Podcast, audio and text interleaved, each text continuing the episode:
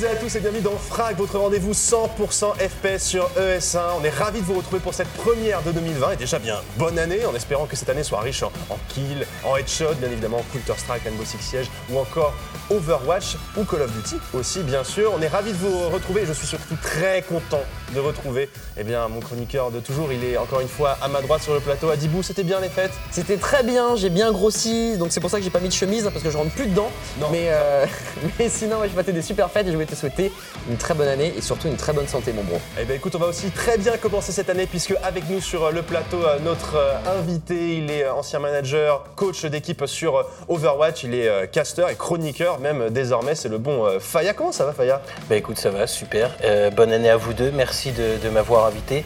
Pas de vanne sur le physique, la perte de poids, la Toi, prise de toi, poids. t'as osé la chemise pour le coup, il n'y a pas Ah, eu de... Je te laisse le dire, c'est pas moi qui l'ai dit. Quoi. Merci en tout cas d'être avec nous aujourd'hui. On est ravis euh, de t'avoir. Alors aujourd'hui, comme vous le savez, avant de nous lancer à corps perdu dans cette première de Frag en 2020, c'est le sommaire. Pour cette première, donc on commence, euh, eh bien, on ne change pas une équipe qui gagne avec euh, toujours les news pour débuter. On commence avec eh bien Counter-Strike Global Offensive et le classement du site AH.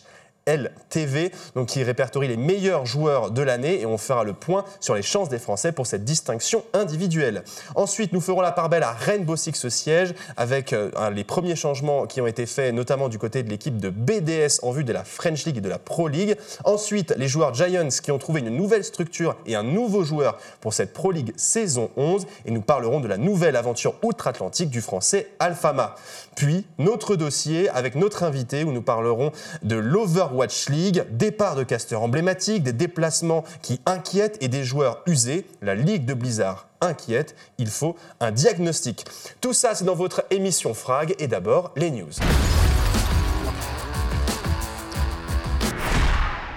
L'actu FPS, donc avant de passer à un gros point Rainbow Six Siege, parce qu'il y a eu beaucoup de choses avec le lancement de la Pro League saison 11, on va d'abord revenir eh bien, sur Counter-Strike qui fait eh bien, son bilan de l'année euh, 2019. HLTV eh bien, fait à chaque fois, à chaque mois de janvier, bien, le classement où il répertorie les 20 meilleurs joueurs. Et à chaque fois, chaque jour de janvier, bien, ils annoncent un nouveau joueur. On est actuellement au 16e, euh, au 16e qui a été annoncé. On a eu Crims aussi, euh, 17e. Euh, Adi, c'est une euh, récompense individuelle très importante pour les joueurs. C'est un petit peu l'équivalent du ballon d'or pour Counter-Strike. Effectivement, c'est ce qu'on attend tous. C'est un des marronniers les plus plaisants à suivre, en tout cas sur la scène Counter-Strike. Et on en parlait beaucoup il y a quelques années, notamment en 2013, puisque Shox est arrivé troisième. Et cette année, pourquoi on en parle encore plus? Eh bien, tout simplement. Parce que la première place pourrait être prise par le seul, l'unique Zinedine Ziwu, comme on l'appelle. Même si, même si il va y avoir du beau monde à détrôner, on pense notamment à Device, euh, le boss d'Astralis, on se dit que pourquoi pas le podium et euh, peut-être même la couronne sur le crâne de ce bon vieux Ziwu. Bah, surtout que Zibo, ce qui est impressionnant, c'est que c'est sa première année comme ça au haut niveau. C'est vrai que bah, voilà, ça fait longtemps qu'on savait que c'était un gros espoir, mais à ce point-là, il a vraiment crevé l'écran cette année. C'est vrai que là, il se retrouve à des joueurs qui ont énormément gagné avec Astralis. Voilà, tu parlais de, de Device, mais voilà, il y a des joueurs aussi de Team Liquid qui ont impressionné. Il y a aussi des joueurs, il y a aussi Simple qui a été euh, très bon cette année, dont on parle beaucoup. Donc euh, voilà, on espère, comme tu le disais, ce serait la première fois qu'on ait un joueur, français qui soit haut classé sur HLTV, qui est la référence. C'est vraiment, comme je le disais, l'équivalent du Ballon d'Or. Ziwo, donc, qui, euh, eh bien, avec son 1.25 de rating cette année, pourrait, pourquoi pas, aller titiller euh, eh bien, cette, euh, cette première place. Est-ce que tu as vu un petit peu Counter-Strike cette année? Je sais que tu suis pas mal Rainbow Six et on y reviendra après. Mais euh, Ziwo, est-ce que tu en as entendu parler cette année? Comment est-ce que tu vois ça, toi? Et comment est-ce qu'on encadre des jeunes joueurs comme ça qui découvrent le haut niveau? Toi qui étais coach et manager chez Gamers Origin, je le rappelle. Bah, là, c'est clair que Ziwoo, on ne peut pas euh, passer à côté. Moi, je suis fan d'e-sport dans tout, dans tout son sens, dans toute son envergure, et particulièrement sur les FPS. Donc CSGO, c'est Ziwoo, j'en ai beaucoup, beaucoup entendu parler. Euh, c'est un pote de pote, j'ai pas mal de petites anecdotes sur lui, donc du coup, c'est marrant. Il est passé dans les quelques écoles et quelques bootcamps structures d'amis à moi. Euh, je pense qu'il le mérite cette année par rapport, par exemple, à un divide de chez Astralis, là où Astralis ont tendance à pas s'effondrer, mais à baisser en termes de niveau cette année. Bah, Ziwoo, lui, explose carrément. Il est très jeune, tu l'as dit, c'est sa première année. Et voilà, il a, il a encore un potentiel euh, et une marge de progression qui est absolument énorme. Et rien que pour ça, il faudrait, je pense, l'encourager. Ça serait absolument énorme qu'il ait ce, ce titre à C'est une première année euh, à haut niveau. C'est quoi les, les enjeux comme ça quand on est un nouveau joueur? C'est quoi, toi qui as encadré comme ça des jeunes joueurs, c'est quoi le principal frein qui peut arriver? C'est le stress, c'est l'angoisse des compétitions, des grosses compétitions? C'est ça, euh, la grosse tête, se brûler les ailes, faire des erreurs parce que jeune. euh, Ça peut être pas mal de choses. Maintenant, Ziwoo, on sait que c'est quelqu'un qui est très, très, très peu présent sur les réseaux sociaux, notamment sur Twitter, où il est quasiment invisible. Il a presque pas de compte, même pas sûr que ça soit lui qui le gère moins de risque pour lui peut-être de faire, de dire des bêtises, ça se passe très bien, qu'il continue comme ça en tout cas. On verra en tout cas, on vous tiendra bien évidemment informé puisque c'est tout le mois de janvier, hein, un jour, un joueur est révélé dans ce classement et on vous dira où se trouve eh bien, notre bon euh, Ziwo. On va passer à Rainbow Six, on vous le disait, pas mal de choses et déjà on se dirige euh, ben, au niveau de la scène française, BDS donc qui vient de rejoindre la Pro League. Eh bien c'est non sans mal a dit qu'on a, dû, qu'on a décidé de se séparer d'un joueur et d'un coach. Ouais, honnêtement, on a démarré avec une news super sympathique, pleine d'espoir sur Counter et là malheureusement c'est du rififi chez BDS puisque euh, à l'aube de la Pro League, juste avant le grand euh, major de Rainbow Six, eh bien, on met de côté à la fois un joueur, mais aussi un coach. Et pour la petite anecdote, c'est que bah, BDS a très bien perf, là on voit le communiqué officiel, mais BDS a fait une, année, euh, je vais pas dire quasiment sans faute, mais avec vraiment des perfs exceptionnels. Et pourtant, on décide de retirer à Panix pour la deuxième année consécutive son droit d'accéder au 6 invitational. Et euh, ça, c'est quelque chose qui est vraiment très dur parce qu'il a quand même perf, euh, le, joueur. C'est pas comme s'il avait fait n'importe quoi. Donc, il va être remplacé par un, ex-joueur Vitality et Team Secret qui s'appelle LM.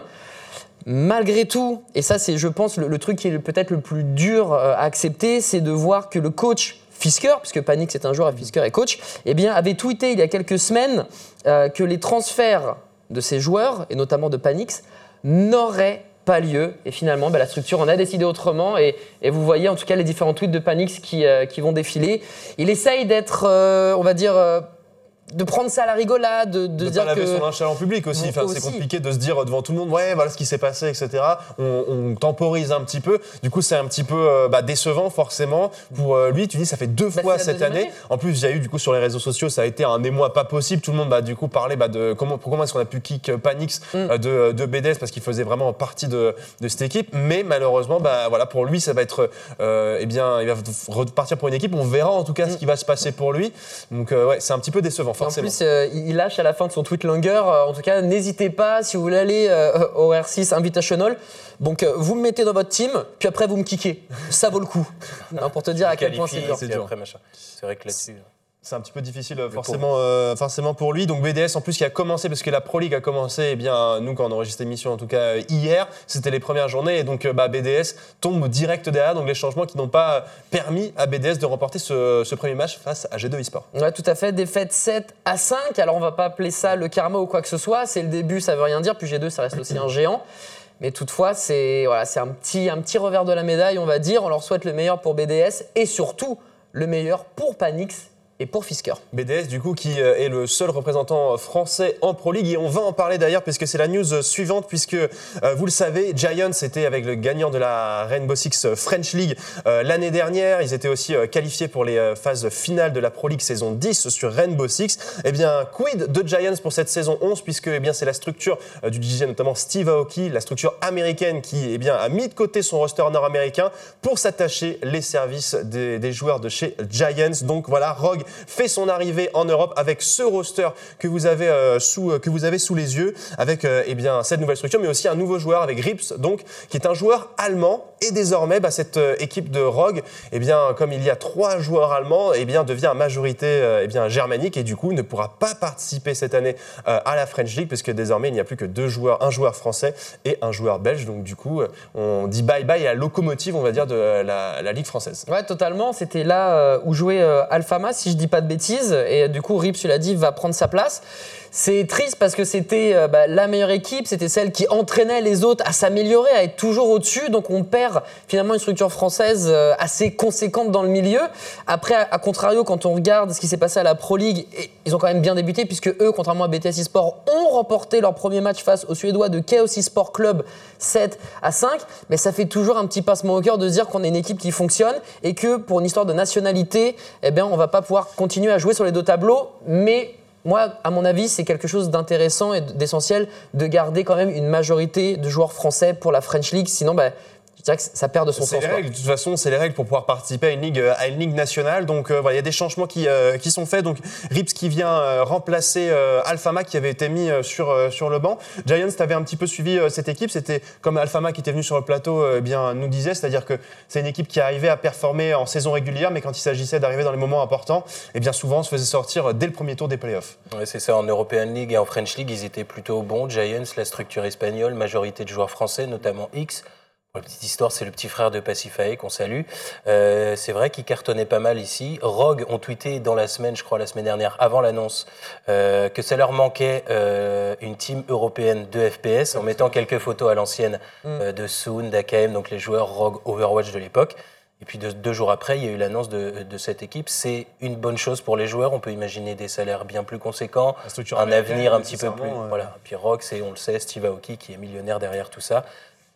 C'est très très bien pour eux. C'est vrai que pour le parcours et pour la scène française et européenne, bah, c'est un petit peu dommage de perdre ces joueurs-là, mais rien ne va nous empêcher de les suivre, que ce soit au quotidien sur les réseaux ou en compétition sur Twitch. Maintenant, bah, félicitations à eux. euh, leur, euh, la montée ici est énorme, même si Giants c'est déjà euh, une très grosse structure. La Rogue, euh, voilà. Bah, on espère que ça leur fera passer un cap justement dans les moments importants. Donc euh, voilà, il y en avait un qui avait subi justement les changements au sein du roster Giants. Il s'agit de Alfama qu'on avait reçu sur le plateau et eh bien Alfama nous confiait qu'il avait trouvé une nouvelle structure en dehors de l'Europe et on a eu la réponse. A dit puisqu'il est parti euh, eh de l'autre côté de l'Atlantique. Mais tout à fait, à la nage, hein. ça lui a fait à peu près 8 mois, non pas du tout, il est directement parti. il est parti du côté de United et euh, le petit Frenchie fait déjà des émules hein, sur les réseaux sociaux. euh, il arrête pas de se taper des barres, des gifs à tout va. Enfin, on sent vraiment la très bonne entente entre lui et ses autres teammates. Toutefois, euh, on lui souhaite évidemment le meilleur du monde. C'est quelqu'un euh, que j'ai découvert finalement sur le plateau et qui est incroyablement mature pour son âge. Mais le pauvre, il a pas de chance. Petit problème de visa, il a dû laisser ses mates jouer sans lui. Alors ses mates ont quand même remporté le match face au Tempo Storm 7 à 5. Mais voilà, là il est en train de régler des problèmes de visa et ensuite il va essayer de porter son équipe qui pour le moment en tout cas arrive à perf. Bah, ouais, ça, ça perf. Beaucoup de joueurs qui viennent de la, de la scène euh, nord-américaine, donc qui doivent encore prouver sur la scène euh, internationale. Alfama va devoir apporter, il nous le confie en off, hein, c'est vrai, toute cette stratégie de jeu, parce qu'il a découvert un style nord-américain très agressif et euh, parfois qui pouvait manquer un petit peu de, stratégie. Donc en tout cas, notre Frenchie qui donc est le premier Français comme ça à s'expatrier dans une ligue autre que, que l'Europe. Donc très curieux de voir son évolution. Et comme bien Alpha, Alfama, eh bien, on, l'a- on l'aime bien, il vous aime bien aussi. Du coup, il vous a adressé un petit message. C'est tout de suite. Salut S1, c'est Alphama, je vous envoie ce- cette petite vidéo euh, en bilan euh, de mon premier mois aux États-Unis, chez United, dans notre appartement à Kentucky avec Yeti, qui est en train de s'entraîner sans moi actuellement, puisque j'ai pas mon visa, donc euh, il s'entraîne avec mon remplaçant tout simplement. Euh, la Pro League arrive demain, déjà, ça commence demain. Sans moi, je les rejoindrai évidemment dès que j'ai mon visa. J'espère que ça se passera bien. Pour l'instant, les, résultats sont plutôt corrects avec le remplaçant. J'ai confiance en, l'équipe.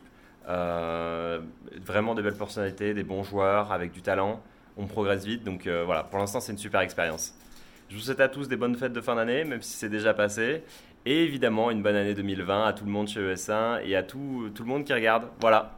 Ciao Merci beaucoup euh, donc voilà, qui nous disait qu'il était bien arrivé dans le Kentucky là-bas. Donc euh, il s'entraîne, il, euh, il aide l'équipe stratégiquement, il ne peut pas jouer. De toute façon, c'est tout, tout ce qu'il peut faire pour l'instant, en espérant que ses problèmes de visa soient, soient, soient rapidement remplis. Mais merci en tout cas pour la petite capsule, c'est super, euh, super gentil de sa part. Voilà pour l'action, on vous le disait, beaucoup de choses qui se sont passées sur, euh, eh bien, sur Rainbow Six au siège. Désormais, eh bien, on va essayer de se pencher sur le cas du patient Overwatching et c'est dans notre dossier.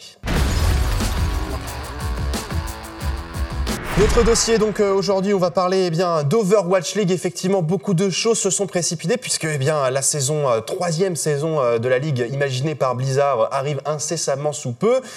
Et pourtant, eh bien alors que à chaque fois c'est des phases un petit peu d'émoi où on se dit ah on a hâte de retrouver la compétition, eh bien le doute plane un petit peu pour pour la ligue de Blizzard.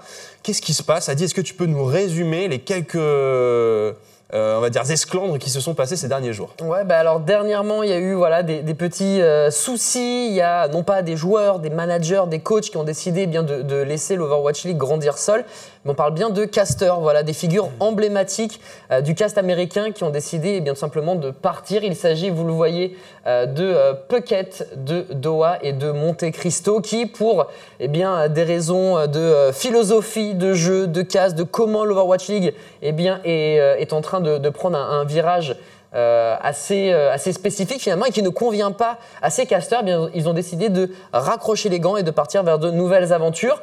Et c'est vrai que comme à l'instar de Night Nanzer, quand c'est pas un joueur qui décide de quitter le navire Overwatch League, quand c'est quelqu'un euh, d'autre d'annexe qui fait quand même partie de la sphère Overwatch, eh bien on peut se poser des questions sur la santé de l'Overwatch League. C'est un peu inquiétant, ouais. On se dit euh, juste avant de lancer, on devrait justement pouvoir réaffirmer ces, on va dire, euh, ce qu'on a déjà bâti lors des euh, saisons passées. Et là, c'est un petit peu, c'est un petit peu délicat. Donc du coup, Faya, c'est vrai qu'on voit des, des, des commentateurs comme ça qui, eh bien, s'en vont à l'aube de la nouvelle saison. C'est quand même un petit peu, c'est quand même un peu inquiétant. Qu'est-ce que toi t'en penses justement en tant que commentateur de l'Overwatch League en France? Bah, comme vous, je pense que ça ne présage euh, rien de bon. Est-ce que l'avenir d'Overwatch, on peut le considérer assombri euh, par rapport à ça?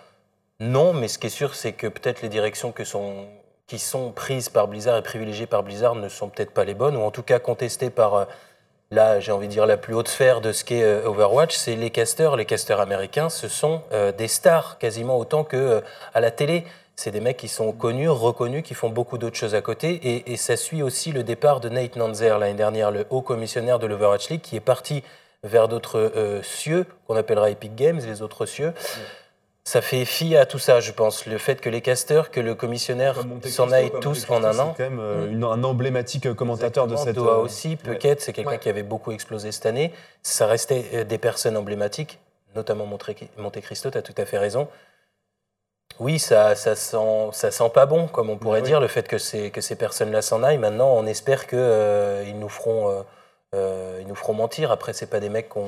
Enfin, on risque de les revoir autre part eux. On s'inquiète pas forcément pour eux, mais on s'inquiète pour Overwatch. Ouais, parce que voilà, Monte Cristo qui faisait beaucoup de, voilà, de travail autour bah, des classements, qui faisait des équipes, les power rankings comme on les appelle, donc qui faisait beaucoup de, de contenu à côté. C'est quelqu'un qui aussi a une expérience dans l'e-sport depuis très longtemps, qui est là. Alors forcément, on se dit, bah, c'est inquiétant. On se dit quelqu'un qui a tellement d'expérience, qui semble avoir une vision intéressante de l'e-sport parce qu'il fait du consulting aussi. Il a sa On se dit, euh, pff, moi, enfin moi personnellement, ça m'inquiète un petit peu quand c'est tout l'argent qui a été investi dans cette ligue, qu'en plus on arrive dans une saison où il va y avoir tous les déplacements et choses comme ça, bah voir comme ça une pierre angulaire du commentaire et du coup de la retransmission et du coup de ce que dégage ton jeu, L'image publique. l'image publique, c'est quand même inquiétant. Ouais, c'est sûr que c'est inquiétant. Après, il faut aussi, enfin, ils vont être remplacés. Ces gens-là, certes pas peut-être pas par des gens aussi emblématiques, mais des joueurs vont décider, euh, enfin, ont décidé de switcher. Jake et Custa vont être du coup les nouveaux euh, finalement euh, casters de cette Overwatch League.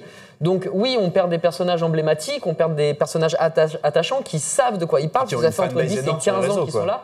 Effectivement, mais en tout cas, ils ont été intelligents au niveau de leur départ. Euh, ils ont été très respectueux, très sobres. Ils n'ont pas craché sur la soupe comme on est en train de voir limite un, euh, un cruel destin qui est annoncé par euh, l'ensemble des réseaux sociaux et qui n'hésite pas à tirer sur l'ambulance. Au moins eux, voilà, ils ont juste parlé de, euh, de visions différentes des choses et que du coup, comme tu disais, Fire, on allait les revoir ailleurs, mais il n'y a pas non plus de, on, ne s'est pas tiré dessus et finalement on part fâché. C'est-à-dire qu'on n'a juste pas la même conception des choses. Là, l'un va à gauche, l'autre à droite. On n'a pas la même conception des choses parce que, et dans l'une de ces conceptions, c'est aussi quelque chose qui pose beaucoup de questions, c'est le déplacement des équipes qui va être énorme, qui va ben, demander beaucoup de logistique à chacun et notamment ben, il y a des, notamment un rédacteur américain qui l'a posté sur les réseaux sociaux, et ben comme quoi ben, euh, les Lakers faisaient moins de distance par an que ne vont le faire les London Spitfire pour cette saison 3. Donc enfin, on peut se dire que ça peut être Alors- usant pour les équipes. C'est un, peu un biaisé aussi. Les, euh, les, les Lakers se déplacent qu'aux États-Unis. Je veux dire, dans le, dans le cadre de leur ligue, là, on aura des déplacements. C'est sûr que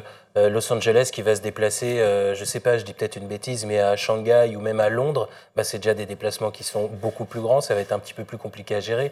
Euh, on peut s'inquiéter, pas s'alarmer, je pense. Non, mais je pense que là, pour le coup, c'est un tweet. Et pourtant, ce, gars-là est pigiste ou journaliste à ESPN. Et faire ce genre de tweet sans vraiment contenu à l'intérieur, c'est, excusez-moi du mot, c'est putaclic en fait. Ce monsieur a juste besoin de reach à un instant T. Il voit que la, hype est sur. euh, on tire sur l'Overwatch League, donc il le fait. En fait, si on est un tout petit peu sensé, on prend un tout petit peu de recul. Déjà, comparer du sport, de l'e-sport à ce niveau-là, c'est peut-être un peu compliqué. Mais à quoi ça sert la surenchère? Est-ce qu'on compare la Ligue 1 avec la NBA Est-ce qu'on compare la NBA avec les joueurs de tennis? Ça n'a aucun sens. Et à côté de ça, Skipper, Landfeu s'en ont également parlé. Eh bien, ils ont, euh, ils, ont, ils ont joué le jeu. Ils ont fait OK, on va regarder du coup les autres équipes, euh, ce qui se passe. Astralis fait 65 miles par an. Donc, on est. euh, 65 000, pardon. On est entre du coup les Lakers et l'Overwatch League. et ils sont au toit du monde. là, la Team Liquid, 16. 95 000 miles. Pourtant, ça ne leur empêche pas d'être là. Ouais, mais là, on est sur une équipe Counter-Strike, sur un modèle qui est installé depuis un petit peu plus longtemps, un système de major. Là, c'est un système de ligue régulière, donc il y a de l'usure semaine après semaine. Mais tu vois, c'est un petit peu Du coup, on va reprendre la NBA. Les joueurs de NBA, du coup, peuvent jouer deux, trois matchs d'affilée et avoir comme récupération une après-midi et être toujours sur la route. Là, c'est des joueurs qui vont euh, naviguer, voilà, une fois par semaine. Donc le vrai problème, c'est pas le nombre de miles, etc. C'est de savoir comment on, euh, on met les joueurs dans une, euh, une bonne situation, comment on contre le jet lag et comment on fait pour que mentalement ils ne, ne, euh, ne pas de nervous breakdown, qu'ils ne fassent pas de dépression nerveuse entre guillemets, qu'il n'y ait pas de burn-out. Mais les burn-out NBA, il y en a. Donc à un moment, ce tweet-là, c'est juste, on met des gros chiffres pour que les gens, ils ne réfléchissent pas et cliquent sur j'aime. Le gars fait 4000 likes. Je sais pas si c'est les gens qui ont like ou si c'est lui euh, qui, qui doit vraiment se remettre en question. Mais ce gars-là, j'ai regardé, euh, par exemple, quand il parle de l'Overwatch League, il est très négatif et il voit euh, pour les homestands la Corée et la Chine faire des homestands parfaits avec un support incroyable de leurs équipes. Donc ce gars-là n'a pas regardé la Coupe du Monde Overwatch avec la France et les États-Unis notamment. Donc moi, j'aimais vraiment des doutes sur ce personnage. Donc voilà, il a fait son tweet pour avoir du reach, tant mieux pour lui. vous nous entendez? Non, mais en- en vrai, pour moi, c'est- il n'y a pas de sens. Et même si on prend du recul, on se rend compte que euh, ce tweet n'a pas lieu d'être. En tout cas, qu'il aurait dû aller plus loin que de mettre je ne comprends pas, euh, c'est risible, et je ne comprends pas pourquoi personne n'en parle. Eh ben, parce que on a, ça n'a pas lieu, euh, il n'y a pas lieu de discussion. En fait. Alors, effectivement, il y, a- il y a ça, mais il y a aussi quand même quelque chose qui est important, et Hakem en parlait notamment chez notre confrère Zaroïd euh, très bien, c'est-à-dire qu'il y a une usure aussi des joueurs. C'est-à-dire que les joueurs sont la plupart fatigués, certains jouent, bah, il le disait Hakem sans détour, lui qui a décidé, le joueur français international, d'arrêter sa carrière à la fin de cette saison, il a dit euh, les joueurs sont fatigués, la plupart le font pour l'argent, parce qu'ils savent qu'il y a un, ça à la clé. Mais- À la fin, c'est pas inquiétant de se dire qu'il y en a la plupart bah, ne veulent plus jouer au jeu aussi. Ah quoi. moi, je trouve ça vraiment inquiétant. Euh, exactement La comme tu le disais. Akaem en parlait dans le dans le dans l'interview dans le Bazaroid. hein, tu l'as dit, notre confrère Zaro. Le fait de voir un athlète Red Bull Gaming qui en plus doit être bien payé par Dallas parce que bah, c'est l'un des meilleurs joueurs au monde qui se dit de lui-même je pense arrêter le jeu m'intéresse pas, ça c'est- extrêmement négatif et je pense que du côté de Blizzard on doit s'en mordre les doigts de perdre des joueurs comme ça. C'est pas des joueurs qui sont kick, c'est pas des joueurs qui sont trop vieux, c'est pas joueurs des joueurs qui partent hors du circuit, c'est pas un joueur qui change de jeu, c'est quelqu'un qui veut arrêter Overwatch. Et ça, je pense que c'est très, très, très problématique à l'heure actuelle. Et même s'il a hâte d'aller voir euh, sa fanbase euh, au Japon, en Corée, euh, en Chine, partout à travers le monde, c'est sûr qu'une année comme ça, ça va le crever à quand même. Surtout que en fait, c'est c'est aussi un joueur qui a une énorme fanbase en France, à l'international aussi également, donc ça fait mal de perdre un joueur comme ça et qui tient ces propos-là. Mais alors, je disais, à qui la faute? Pourquoi? Ouais, pour le- Qu'est-ce qu'il faudrait faire de plus? Ou en tout cas, qu'est-ce qui a mené à ça? Bah, on pourrait penser c'est- à un jeu, peut-être que le jeu n'est pas assez bien équilibré pour lui, parce que quand même c'était un spécialiste mais il a jamais su euh, sortir un Genji, euh, on va dire, de niveau Overwatch League ou un Doomfist, donc est-ce qu'il aurait pas dû être plus flexible? Mais s'il reste hitscan, ben, et que la méta est pas hitscan, ben, rip pour lui, tu vois, c'est malheureux, mais ça peut être Overwatch, parce qu'effectivement le jeu n'était pas adapté à lui, ça peut être lui qui ne s'est pas adapté à Overwatch, et le fait, et je pense c'est vraiment plus les structures qui ont des, des temps d'entraînement qui sont beaucoup trop longs, beaucoup trop éprouvants. Alors c'est je comparais avec le sport traditionnel, mais on- là, je suis allé euh, au Real Madrid pour interviewer Fabien Causor, justement. Les gars s'entraînent aller entre 2 à 4 heures maximum par jour, et tout le reste, c'est du repos. Alors que quand tu joues, quand tu es joueur pro, tu vas jouer 4, 6, 8 heures, plus encore derrière à tes heures perso. personnelles en fait. Donc en fait, il y a toute une notion de structure d'entraînement peut-être qui n'est pas adaptée, qu'il faudrait revoir. Mais ça, c'est carrément la copie de toutes les licences, de toutes les, enfin de toutes les franchises, pardon, plus que le jeu ou que le joueur.